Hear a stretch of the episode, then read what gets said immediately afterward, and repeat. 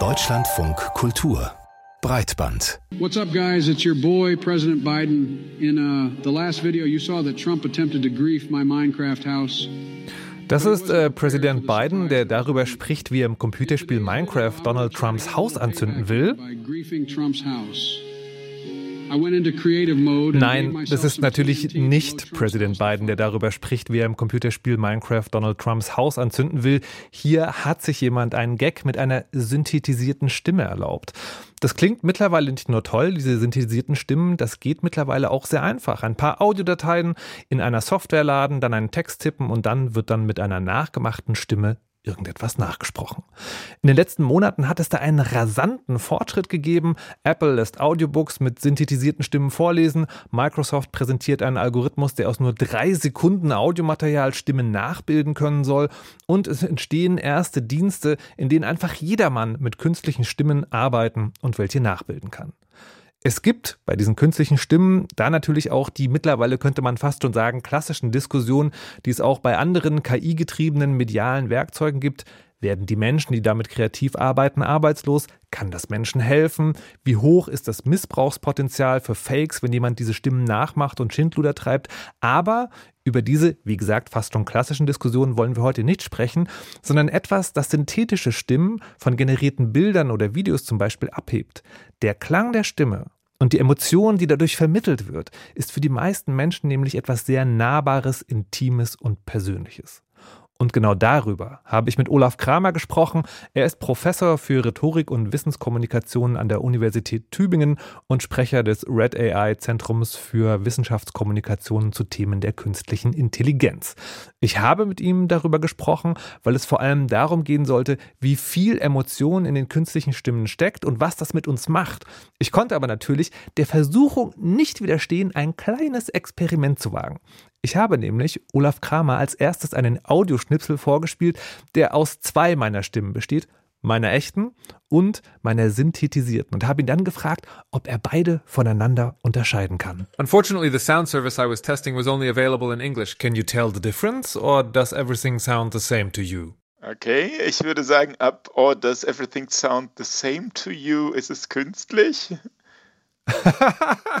Fantastisch. Es ist genau umgedreht. Also der, An der, der Anfang, äh, der Anfang ist künstlich, der Rest bin ich tatsächlich selbst. Aber es ist ja trotzdem interessant, um jetzt, äh, um jetzt drüber zu sprechen, woran man das feststellen kann. Woran hätten Sie es denn jetzt festgemacht, dass der zweite Teil die Stimme ist? Also was sind so Merkmale, was synthetisierte Stimmen von menschlichen Stimmen manchmal vorgeblich unterscheidet. ja, ich meine, erstmal merkt man dann natürlich, wie gut äh, Sprachsynthese, Stimmsynthese mittlerweile äh, geworden ist. Und das ist ja wirklich auch faszinierend. Also, worauf man immer achten kann, würde ich sagen, ist Prosodie, also Satzmelodie. Nimmt man die Satzmelodie als stimmig wahr und der Übergang zwischen einzelnen Lauten und Worten. Ne, das sind so die Dinge, die am meisten auffällig sind. Und äh, wenn wir uns an etwas äh, ältere Formen von Sprachsynthese erinnern, dann merkte man sozusagen, wie die aus einem einzelnen Lauten zusammengesetzt ist. Und da war die Künstlichkeit sofort und einfach zu identifizieren. Dann kann man dahin so diese Lautübergänge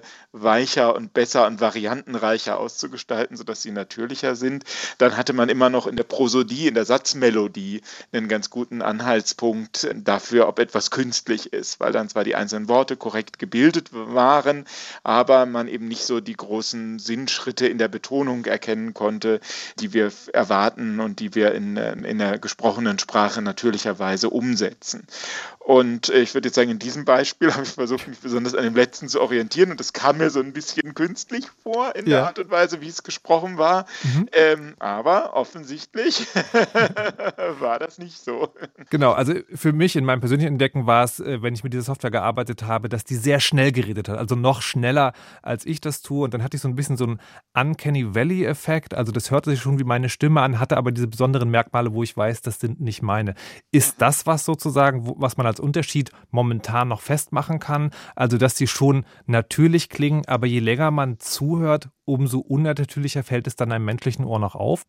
Naja, inzwischen ist diese Synthese wirklich sehr gut geworden und man muss sehr genau hinhören, bis man merkt, ob etwas echt oder künstlich ist. In der Tat, wenn Sie jetzt zum Beispiel vorgelesene Hörbücher haben, die aus einer Sprachsynthese kommen, da gibt es dann schon den Effekt, wenn Sie jetzt dann nicht nur einen Satz hören, sondern zehn Minuten Chance haben, sich einzuhören, dass sich dann doch die Wahrscheinlichkeit erhöht, dass es ab und an Übergänge gibt und Satzmelodien gibt, die Ihnen nicht ganz plausibel erscheinen oder gerade wenn es literarische Texte sind, da haben die natürlich auch eine gewisse Emotionalität, die die in sich tragen, die ein echter Sprecher, eine echte Sprecherin immer noch besser bedienen kann, als es eine Software vermag. Ich würde gerne an dem Punkt Emotionalität jetzt ein bisschen weitergehen, weil Sie ja gerade gesagt haben, die KI versucht dann, das äh, zu imitieren. Wie genau funktioniert denn das? Ist das nur ein, ein Nebenbei-Ergebnis dieser Satzmelodie, die jetzt viel besser funktioniert? Oder kann man tatsächlich mittlerweile mit synthetischen Stimmen Emotionen beauftragen sozusagen als Nutzerin? Man kann sie inzwischen beauftragen. Also Sie können ja, wenn Sie sich große äh, Textmengen anschauen und viele Aufzeichnungen haben, dann werden Sie merken, okay, in einem Text sind bestimmte Markierungen drin, die etwa zum Ausdruck bringen, dass wir eine Textpassage haben, die Angst auslöst. Da sind bestimmte Wörter, die meinetwegen in einem Kriminaltext typischerweise zu finden sind. Sie können ganz viele Hörbücher anhören, ist der Sprecher dann schneller, etwa zerhackter in der Art und Weise, wie er liest, wenn er solche Spannungseffekte dann umsetzen will. Und dann können Sie schauen, wie wird das eigentlich in der großen Datenmenge in vielen Hörbüchern, die ich analysiere, wie wird das da gemacht, wie klingt das? Und dann können Sie in einem automatischen Vorleseprozess das zur Anwendung bringen. Sie werden manchmal daneben liegen, weil vielleicht manchmal manchmal Signalwörter gezündet werden, aber die Emotionalität nicht angemessen ist. Also das klappt nicht mit hundertprozentiger Sicherheit, aber auf die Weise ist man dann eben schon in der Lage, einen Text nicht nur einfach verlesen zu lassen, sondern auch solche emotionalen Markierungen da reinzubringen.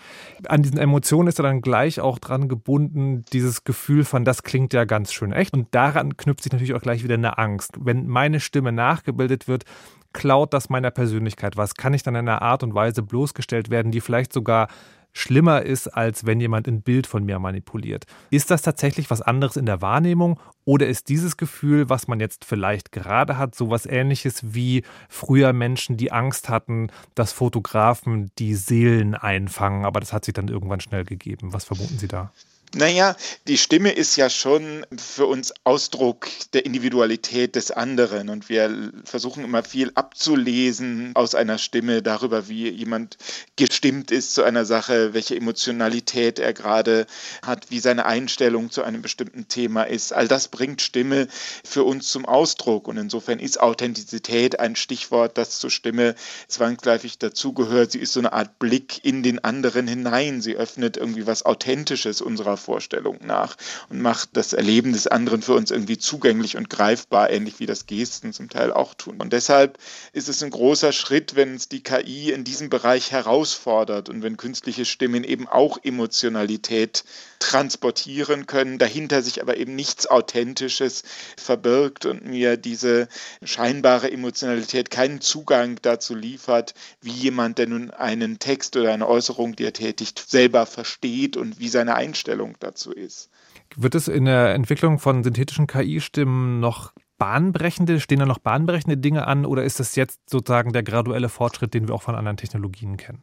Ja, also ich glaube, ein entscheidender Fortschritt ist immer noch mal, wie sehen eigentlich User Interfaces aus? Also findet man Möglichkeiten, Dinge auch sehr einfach umzusetzen. Und in diesem Bereich wird sich, glaube ich, erstmal noch viel tun. Also technologisch, was die Stimmsynthese angeht, haben wir uns schon riesig nach vorne bewegt. Da wird man sich graduell fortentwickeln. Was aber eben noch kommen wird, ist, dass sich die Verfügbarkeit und Einsetzbarkeit immer weiter verbessert. Das ist zum Beispiel auch etwas, was man bei ChatGPT jetzt äh, beobachten konnte. Also die Modelle, die hinter ChatGPT stehen, sind durchaus schon etwas länger im Raum und sind sozusagen funktionsfähig. Was aber ChatGPT jetzt geleistet hat, ist einen großen Schritt zu tun, dadurch, dass dieses Tool so wahnsinnig einfach anwendbar ist.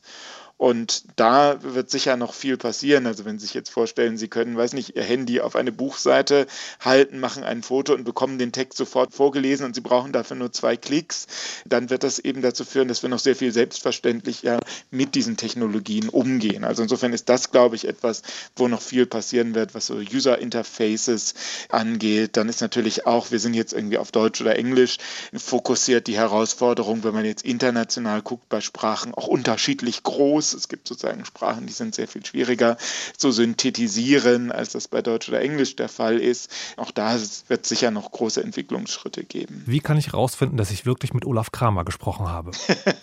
Sie müssen es mir einfach glauben.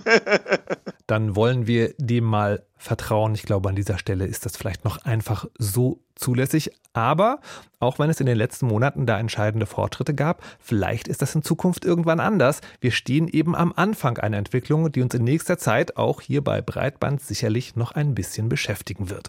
Vielen Dank auf jeden Fall an den echten Olaf Kramer vom Red AI Zentrum für Wissenschaftskommunikation zu Themen der künstlichen Intelligenz für dieses Gespräch.